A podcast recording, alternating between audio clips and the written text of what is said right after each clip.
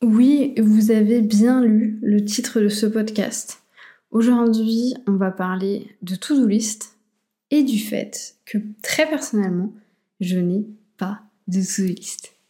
J'espère que vous allez bien. On se retrouve du coup pour un nouvel épisode de podcast un peu particulier où je pense que je vais parler de moi et parler de l'organisation en général. Vous me direz dans les commentaires, mais je suppose que tout le monde a une to-do list. Et je suppose que beaucoup de gens ont cliqué en se disant Elle se fout de Elle a pas de to-do list? Eh bien oui, eh bien oui, je n'ai pas de to-do list. J'ai une organisation qui me permet de savoir quels sont mes projets de l'année, ce sur quoi je dois travailler. J'ai une planification qui me permet de dégrossir ces objectifs et ces projets et du coup d'avoir une visibilité plutôt à un mois, deux mois, voire trois mois.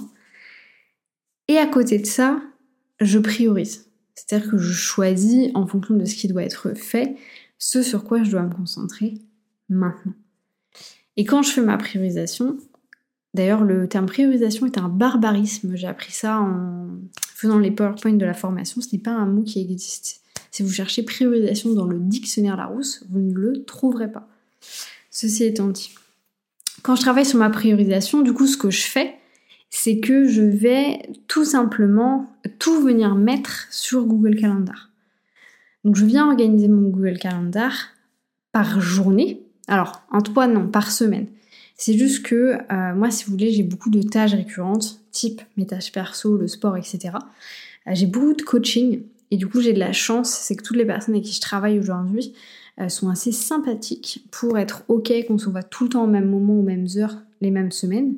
Euh, du coup, ce qui fait que ça me permet d'avoir toujours la même plage horaire et de ne pas devoir me réorganiser d'une semaine à une autre. Donc concrètement, d'avoir toutes mes constances sur Google Calendar. Et ensuite, je viens mettre les projets sur lesquels je suis en train de travailler. Je n'ai pas to-do list où je viens mettre du fluo quand j'ai fait quelque chose. Je ne fais pas une to-do list le matin avec les trois objectifs de ce que je dois faire. Quand je me lève le lundi matin, je vais sur Google Calendar et je sais ce que je dois faire. Je sais ce que je dois faire parce que la Aude du vendredi, du samedi ou du dimanche, s'est dit vas-y, je vais lui préparer sa semaine, je vais être un peu cool, etc. Et en fait, c'est pas juste le lundi c'est que toutes mes journées sont faites de cette manière. Tous les jours, je vais sur Google Calendar et je sais ce qui va se passer. Par exemple, demain, je sais que j'ai le mastermind YouTube le matin et que l'après-midi, je vais travailler sur des tâches clients. Et d'ailleurs, c'est comme ça absolument tous les mardis. Parce qu'un mardi sur deux, j'ai les filles en live pour le mastermind YouTube. Et l'autre mardi, du coup, je prépare le module YouTube de la semaine d'après. Donc tous mes mardis sont absolument les mêmes. Tous mes mercredis sont quasiment tous les mêmes, parce que je vais filmer des vidéos et l'après-midi j'ai des appels. Le jeudi, c'est plus ou moins la même chose. Pourquoi est-ce que j'ai autant de constance dans ma to-do list? Tout simplement parce que, très personnellement, je ne sais pas où vous en êtes dans votre business, mais moi je suis dans une phase euh, évolution-stabilisation. C'est-à-dire que je suis pas encore à une phase de développement, parce que j'ai encore beaucoup de choses que je dois mettre en place, une fois que j'aurai fini toutes mes formations, c'est-à-dire sorti Less Productivity et sorti ma formation développement d'entreprise, là, je ferai sans doute une phase de stabilisation sur la fin de l'année 2023. Et du coup, je pense qu'en 2024, on partira sur du développement. Néanmoins, en ce moment, je suis vraiment dans une phase d'évolution. Ce qui veut dire que j'ai des projets hyper concrets de ce que je dois faire pour atteindre cette fameuse phase de stabilisation. Pour les personnes qui ne voient pas du tout de quoi je parle, euh, dans le, l'entrepreneuriat ou euh, la gestion d'entreprise comme vous voulez, on a plusieurs étapes. L'étape 1, c'est euh, l'idée, le lancement, la construction. Et ensuite, on va vraiment avoir tout ce qui va être évolution, stabilisation et développement. Alors bien entendu, il y a aussi des phases de déclin dont je ne parle pas ici, mais là c'est vraiment pour voir tout le, toute l'ascension entre guillemets. Et du coup, moi en ce moment, je suis vraiment là-dedans. Je suis dans cette phase d'évolution, de création. Et ensuite, je passerai sur une phase de stabilisation. Et c'est ça qui m'amène aussi énormément de constance. C'est que bah, tout simplement, les projets que j'ai pour 2023, ils sont validés.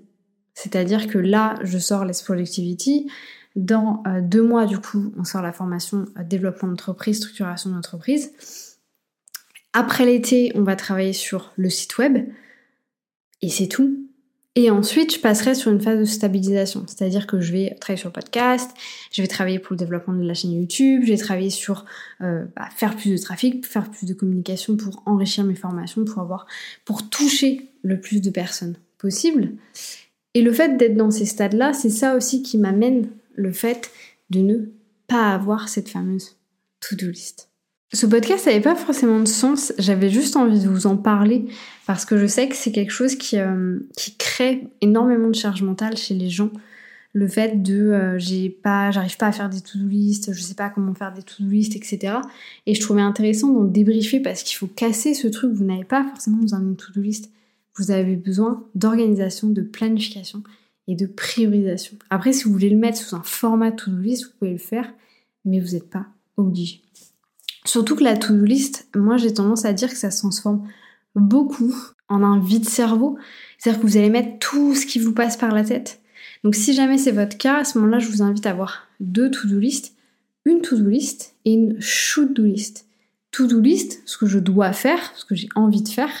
Should-do list, tout ce que je dois, vraiment du verbe devoir faire pour développer mon business. Tout ce qui va être vraiment essentiel à développer mon business. Et là, je vous invite du coup bah, à faire par exemple du 20-80, c'est-à-dire à prendre les actions, les 20 actions qui vont vous amener 80% des résultats.